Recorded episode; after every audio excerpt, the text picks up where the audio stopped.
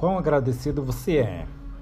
Um deles, quando viu que estava curado, voltou louvando a Deus em alta voz. Prostrou-se aos pés de Jesus e lhe agradeceu. Este era samaritano. Lucas 17, do 15 ao 16. Uma das minhas histórias favoritas na Bíblia é o relato de Jesus curando dez homens leprosos. A lepra naquela época era uma doença incurável e o doente com lepra sabia que ia morrer. Era apenas uma questão de tempo. Não só isso, ele era condenado pela comunidade ao ostracismo. Na verdade, quando uma pessoa estivesse se aproximando de alguém com lepra, esta pessoa era obrigada a gritar: Imundo! Imundo! Ninguém queria estar perto de um leproso.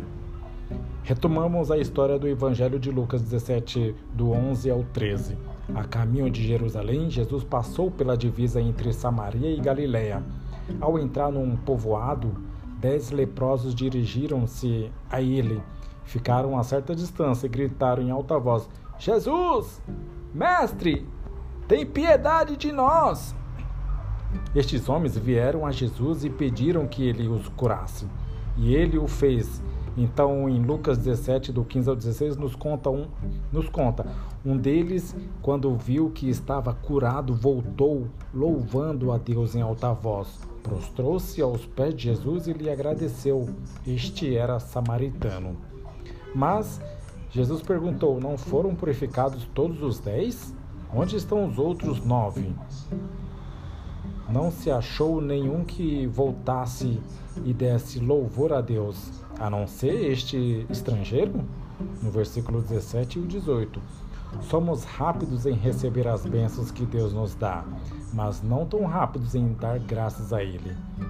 A Bíblia nos diz: deem graças em todas as circunstâncias, pois esta é a vontade de Deus para vocês em Cristo Jesus. Está em 1 Tessalonicenses 5,18. Você já agradeceu recentemente por aquilo com que Ele o abençoou? Mais importante ainda, você já dedicou um tempo para agradecer a Ele pela sua salvação? Precisamos dar graças a Deus porque há muito a agradecer a Ele.